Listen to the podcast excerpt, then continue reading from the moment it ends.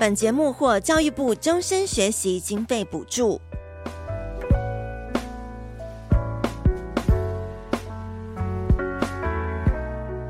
高龄社会，我们不应该只从照顾的观点，嗯，我们可以从他们生活的观点。他们不是病人，虽然他们不是一定会需要照顾，但是他们一直都是一个人。嘿，我们一起成长吧。关于长大与变老的事。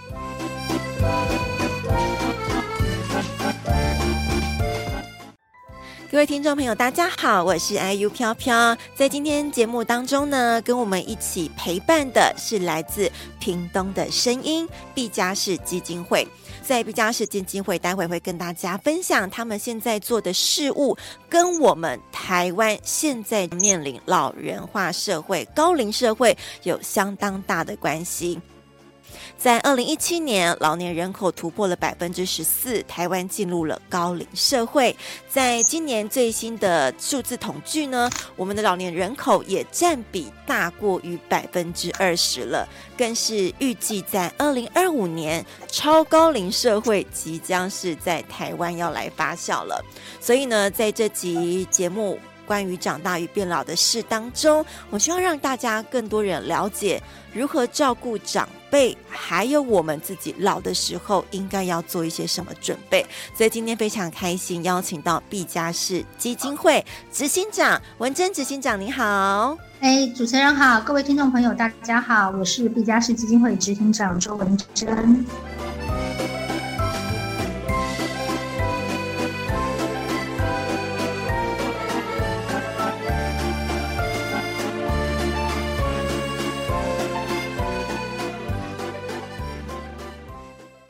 文珍执行长呢？诶，在我们访谈之前，他刚刚才从天香山上回来，然后赶紧来跟我们做访谈。是毕加斯基金会呢，主要是服务的地方是在呃台湾的屏东以及非洲的马拉威。那我们主要照顾的方法。是工作的方法是社区照顾跟社区发展。那刚刚主持人提到说，嗯，我们从呃偏乡，其实就是在屏东的这个原住民乡，因为屏东有八个原住民乡。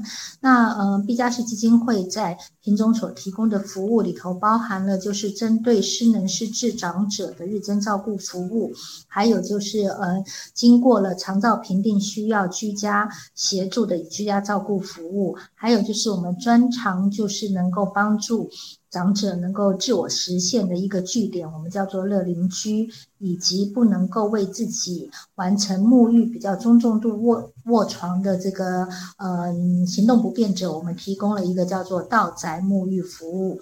那这大概就是平基督呃屏东我们在屏东所做的一个社区照顾跟长期照顾的工作。嗯，是。那其实听起来这样子服务长者的这个范围也蛮广的哈，有这种行动不便的，或者是我们刚刚提到原乡部落的地方，然后还有一些长者怎么样实现在老年生活的时候，一样有这些注重尊严，然后生活品质的一个方式。待会我们后面会好好的来聊这一块哦。那从毕加士基金会这个名字来认识一下哦，毕加士听起来很像。国外来的，这应该是要溯源到是不是？呃，曾经在屏东基督教医院的创办人之一的挪威医生毕加士，他是大概几年的时候落地在台湾的？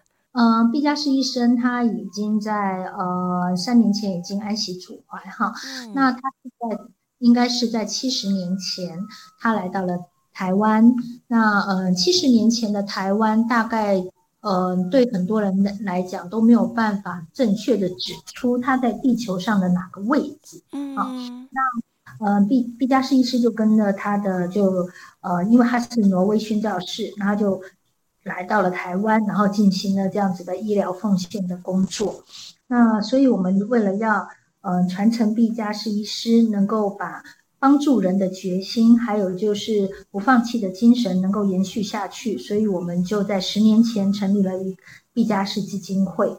那嗯，当然，毕加士医师在台湾七十年来，他创办了屏东基督教医院，还有屏东胜利之家。所以，我们大概三个单位成为一个非常好的协力组织。我们透过了服务，或者是身心障碍者的照顾，以及毕加士基金会所做的社区照顾，能够来做呃为台湾从健康到呃需要帮忙、需要照顾的。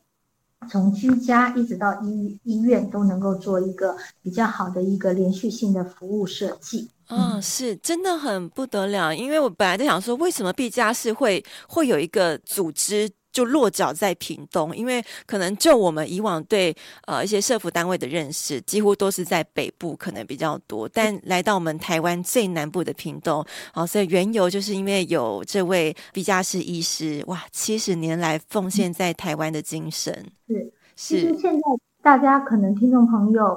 嗯，对于屏东已经不再是那么陌生哈。嗯、那屏东它呃呃，在就是公部门的努力下面，其实民间部门也一直努力在呃提供就是回应，就是高龄社会，嗯，然后带来的一些呃，我们说高龄社会是不是一定都是问题，一定都是需求？不一定呢。让高龄者可以成为我们社会的红利啊、哦，是，它成为我们的资产，不再只是我们提到了。呃，高龄者他一定就是照顾的压力，这是我们基金会希望能够在透过了社区照顾，用社区的力量来实现每一个人在地生活。好，那里头包含的就是，不管你是需要照顾的，或者是你可以提供别人照顾的，就算你是年纪大的，你也可能可以成为别人的帮助。这是我们基金会在做各项的社区照顾跟社区发展上面，我们最重要的一个价值。哇！这对这个想法，因为通常大家可能看新闻报道，就会看到很惊悚的标题哦，迈入这个超高龄啊，高龄社会，然后大家对于长者的生活是很会会有感到觉得恐慌或压力的。嗯嗯，没错，就是嗯、呃，我们对于变老这件事情，我们每一个人都非常的害怕，因为我们可能会害怕照顾的压力，嗯、我们害怕没有办法照顾家人，或者我们害怕没有办法。没有人可以照顾自己，对，所以其实，嗯，在人口的议题、人口高龄化的议题，其实不是在台湾，当然在，嗯，比方说欧美、日本，就是我们常看到，就是嗯，他们可能都是已经迈入高龄化社会，甚至高龄社会的一个，嗯，福利制度可能比台湾，嗯，不相上下的一些我们所谓的西方国家或者是亚太地区，嗯，那其实我们在看。高龄这件事情，现在其实为呃，联合国已经把高龄化、高龄人口岁月重新定义了。我们以前六十五岁以上的叫做高龄者，现在在新的人口定义里面，六十五岁以上叫做中年人。哎，还是中年人。那我们就从成年人到中年人，其实我们放大了他的这个，我们叫跨距好了，嗯，好，我们他的距离，因为我们会越来越高龄，生命的延长，生命的延长，因为各项的技术的进步，让我们的生命可以延长，所以我们可以活跃在社会上面，或者是我们的生命可以延长，日子也可以延长，但是日子要有品质哈，嗯，所以呃，我们可以重新看待，就是嗯。高龄这件事情，对，OK，所以执行长现在高龄的年纪是以六十五岁以上来。以现在台湾呃法定的年龄，它可能牵涉到了就是你的福利福利务的人口，哦、还有就是包含了你退休。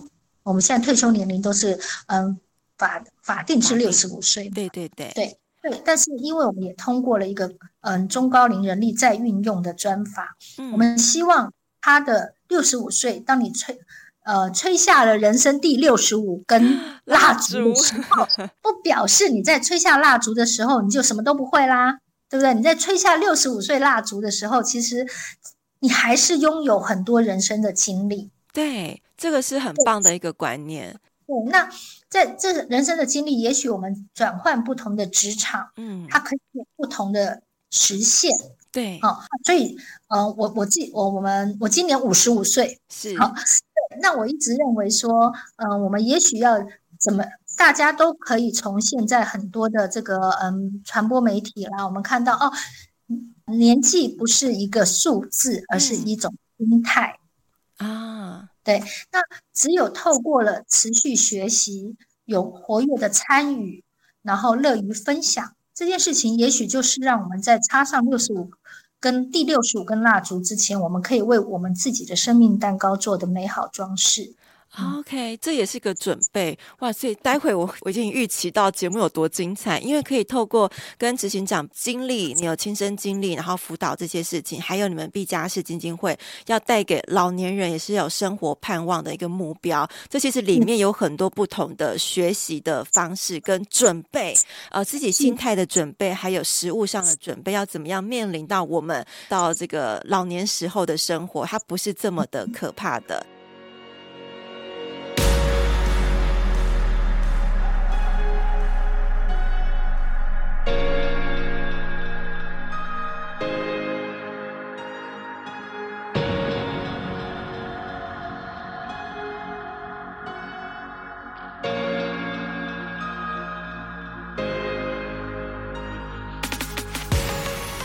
在这之前，我要先让听众朋友也了解我们的执行长。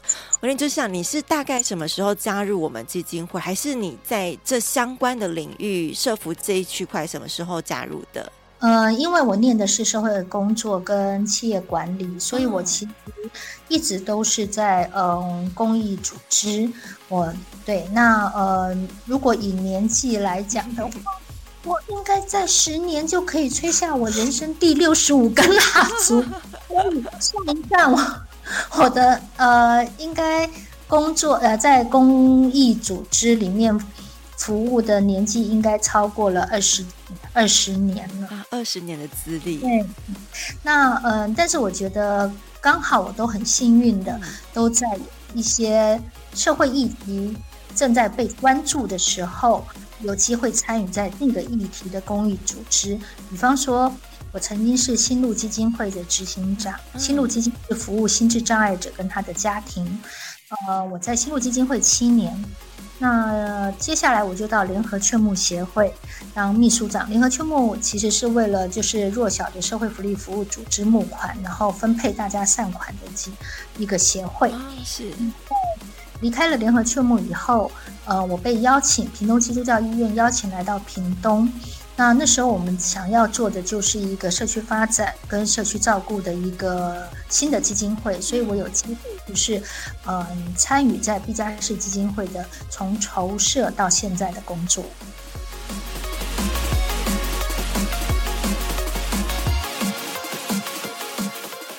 哇非常多的这样子有关于社福公益组织的一个经验哦，带领执行长在这一次我们的访谈当中，一定可以跟我们分享很多呃，您看到的目前的一些呃老人照护的现况。我们刚刚提到落脚在屏东这个地方，其实我觉得也蛮有意义的，因为屏东县其实近几年来从数据上看起来啊，人屏东县人口是比较没有在增加，然后同时也面临到老年化的这样子的年龄人口是比较是有在发酵的。所以，我们毕加士基金会在屏东，不管是在偏乡、原乡，呃，有很多的长者照顾。那目前观察到，就是台湾老人照护的现况，还有一些，我觉得一定还有很多需要我们社会大众或者是公部门。你觉得大家可以怎么样来关注这样的事情？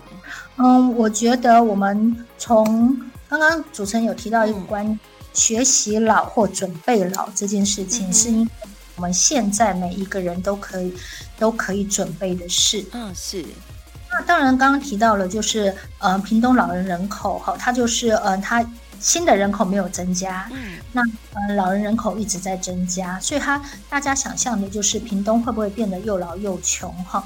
那事实上，呃，屏东有一个非常重要的一个就是社区互相照顾的一个呃传统，好。嗯因为我想在都市生活里面，因为如果我们大部分的听众如果都是住在嗯、呃、都会区，会觉得我们邻里的关系其实是相对的比较薄弱。嗯哼。但因为屏东以及偏呃原乡在社区里头，其实大家的生活感很强。哦。生活感很强，其实呃，也许我们的邻里就是我们的很好的朋友或者是照顾者。人与人之间的相处是比较稍微紧密一点的，对，是比较近的。嗯，那互助性是比较高的。那这刚好也跟就是我刚刚前面提到的，就是面对高龄人口的社会，其实非常多的国家，比方说欧美或日本，他们已经不再是用长期照顾这样的观念，他们是用社区共同照顾这样的观念。哦，营造那个社区，每一个人可能都是照顾者，也有人会是被照顾者。我们以前说照顾一个孩子，我们用全村的力量；现在我们是说用社区的力量照顾社区的每一个人。哇，那所以营造在地的生活感，在地互相的资源体系，我觉得是我们在不管是在都会。或者是在偏乡，我们都可以做到。嗯、那第二个就是在老人照顾的现况，虽然我们呃在政府的这个嗯、呃、长照二点零的推动下，我们说它不管是在日间，从日间到呃从据点到机构，二十四小时的机构，政府都非常努力的在布建，就是在建立。但是，嗯，是不是老了一定要被照顾？其实我们大概嗯。我们长照照顾可以照顾的人口，我们现在在近三百万的老人嘛，哈、嗯。那如果放在我们长照二点零里头，所有不管是关怀据点到机构的照顾，大概我们只有百分之二十几的老人是落在长照，现在现在正在被长照照顾的。换个角度来讲，我们大概有百分之七八十六十五岁的长者，对，他其实没有落在要被照顾。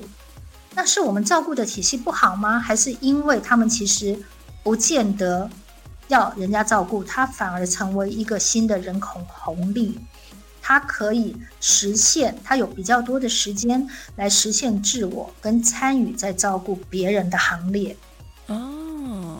哦。这是我觉得这是一个我们在屏东发现的。我举一个例子，在我们的屏东屏东市的永大多元照顾中心，是毕加士基金会承办的一个呃连续性照顾的园区。在这个园区里面，我们有日间照顾，针对失能失智的长者；同时，我们有一处就是叫做乐邻居，它其实是一个据点，它让长辈可以来这边里。早上从呃礼拜一到礼拜五，我们会办理。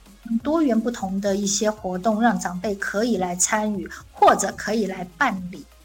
他们可以在我们的乐邻居自己办理活动哦，自己发起活动，自己发起活动，自己办理活动，自己揪朋友一起来参加。那那其实对我们社团呢，是不是就是我们大学的社？对，或我们现在大家的兴趣团体，或者是我们现在在社交。媒体上面，我们都会有某种社团的参与，对，因为大家对某种话题有共同的喜好，嗯，是，只是我们用实体的方式让长辈们可以来参加。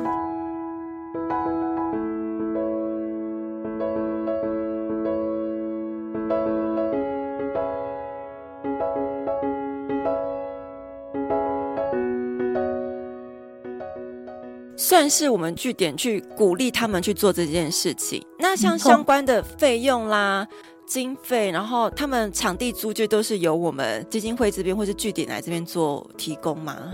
对，我们呃承办了县政府委托的一个一个场地，那当然就是基金会要募比较多的社会资源去维护这个场地，跟提供场地必要的一些设备设施。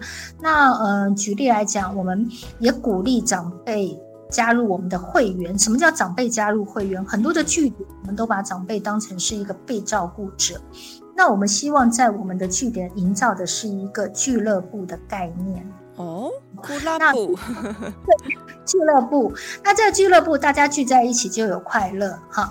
那你因为要，那我们还收费哦，啊，我们收月费。对，你要加入会员呢，我们现在不是加入会员都要收会费吗？对，那会员收会费，我们收五十块。明年要涨价百分百一百块了，一年吗？年费？月，一个月哦，一个月，一个月，从我们已经十嗯八年了哈，就是五十块一个月五十块。是为什么我们要收费呢？他们就会出来使用，鼓励性质，一个月五十，其实费用没有非常的高昂。嗯，应该连一杯真奶都喝不到。对，现在物价高涨，那可能可以。嗯。对，古早味红茶可能在台北也都四十五块了一杯，大概你花二十分钟就可以喝完。对，而且喝完就没啦。好，我们就是嗯收费五十块钱，那鼓励长辈来使用。那长辈因为他有交会费，他就会愿意出来。那出来以后，我们告诉他说：“你出来不见得你我没有要服务你哦，你可能可以服务别人。”所以我们还组成了志工队，我们还组成了一些服务别的社区的一些队伍。比方说，经过我们训练，他们可以带别的社区的长者进行健走杖的活动。这健的，比方说，经过我们训练，他们可以到别的社区去带绘本阅读的活动。嗯哼，那同时我们去得到一些社会资源。你除了学习了新的知识、新的能力，同时投入在服务，我们还给他们服务的费用，让他们可以赚点小零花钱。啊，对，这就是我们另外一个叫做高年级实力生的计划，就是透过了中高龄人力在运用，让他们有能力学得知新的知识跟能力，同时用。这个知识跟能力投入劳务跟服务，嗯，让是。不是只有被服务，他们也可以成为别人服务的对象。我们在故事绘本说故事绘本里面的一个成员，他是七十六岁，嗯，他说他去他是老师，对，退退休，嗯，志工在别的地方志工有年龄限制，哎，七十岁不能再当志工，啊，真的啊，嗯。在我们这个呃说故事绘本里面，他可以赚到零花钱，嗯，而且可以发挥他的所长，就是非常会讲事儿。对，没错。所以我觉得我们在面对嗯、呃、高龄社会，我们不应该只从照顾的观点，嗯，我们可以从他们生活的观点，他们不是病人，虽然他不是一定会。需要照顾，但是他们一直都是一个人。是，而且透过这个过程当中，就是会让他们觉得是被社会需要的，然后他们也是给予付出，同时会有一点点回馈。那其实对他们的身心灵来讲，应该是会有提升的吧？对，其实嗯，在呃研究指出，就是能够预防老化的最有效的方式，就是持续的做学习，以及就是积极的参与。学习新的事物跟积极的参与者，那透过了这样的参与，能够有呃经济上面的效果。它的药物比阿司匹林的药物还在两倍以上。哇，所以可以同时可能可以降低一些药物的需求。对，因为呃对，不管是在长者的这种疾病的预防或自我自我的能力的提升，其实都有很好的效果。所以不见得就是要让长者年纪越大，然后就越。当然也是要看他的身身心理的状况，哈。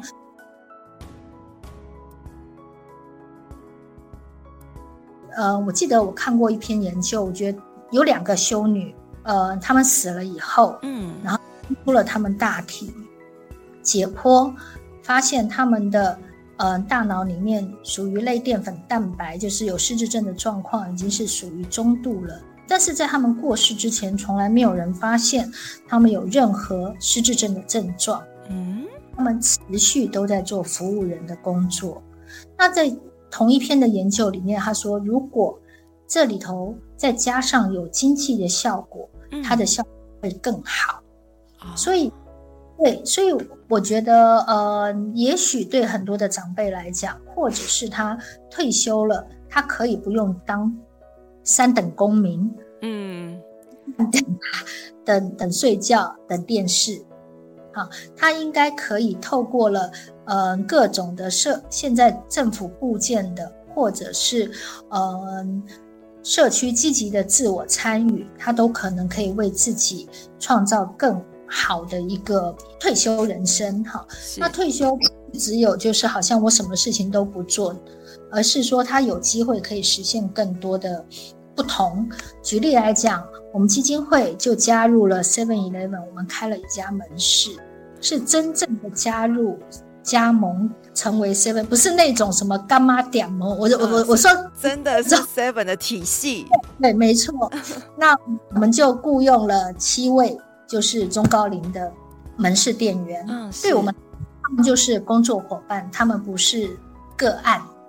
啊，那在这边我们也看到，他们有的他是从六十几岁一直工作，开了三年。他从他说，我从六十几岁到六十三岁，他本来是呃当保姆，他现在成是店员。嗯、对，那他说你知道吗？我从来我们也有一位伙伴，他说他以前月收入五万块，现在月收入五千块，嗯、但但是他觉得现在的五千块比以前的五万块好用很多，因为以前的五万块要养家，现在五是塞卡。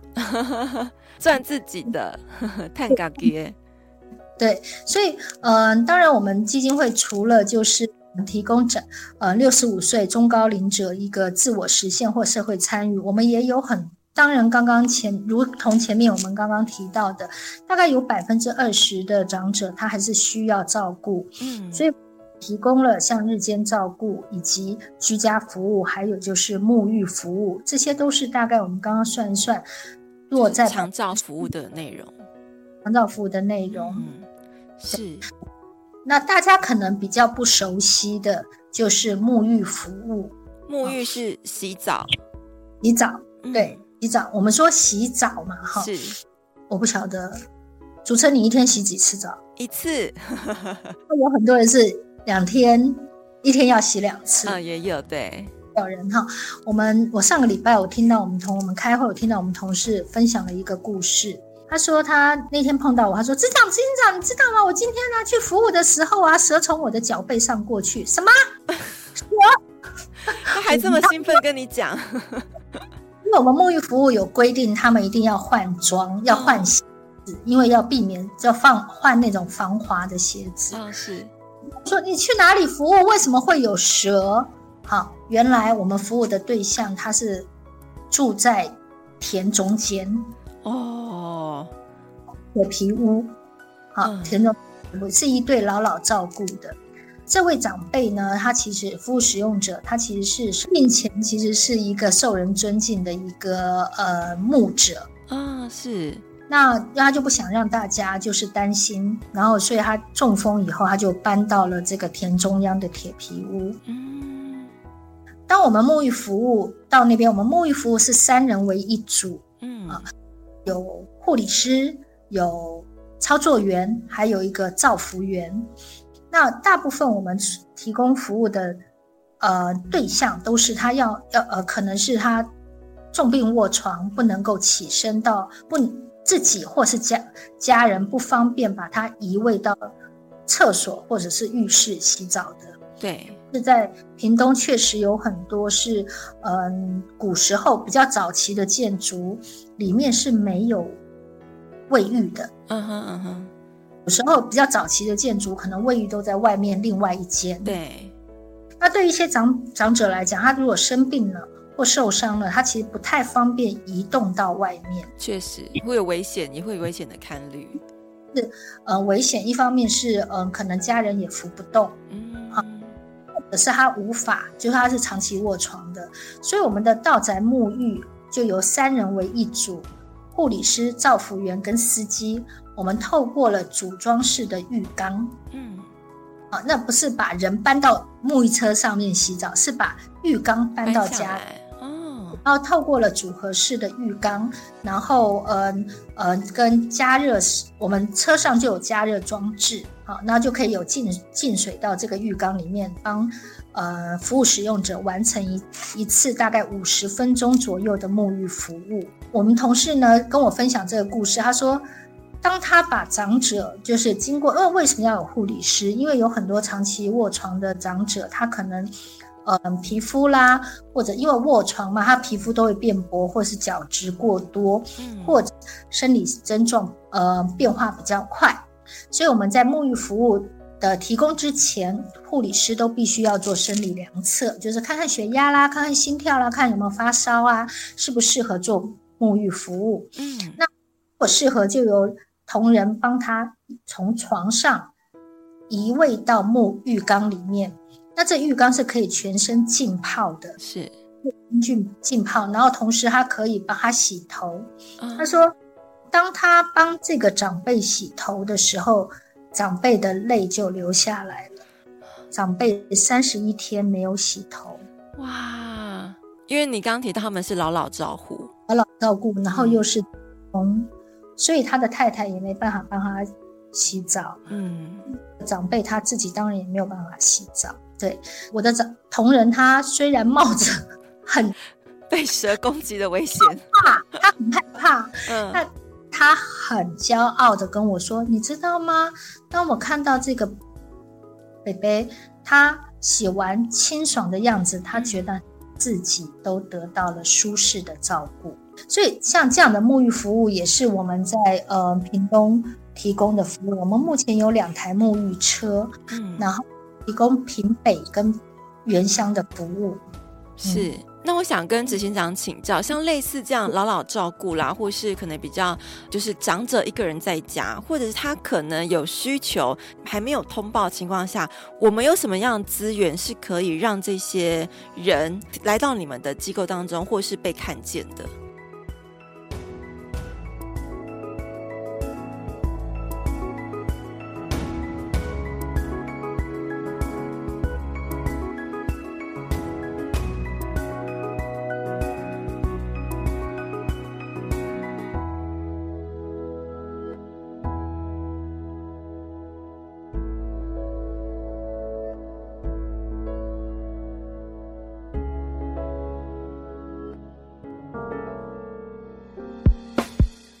长大与变老的事，在网络广播 BOSS Online 也收听得到，每周五晚上七点准时开播。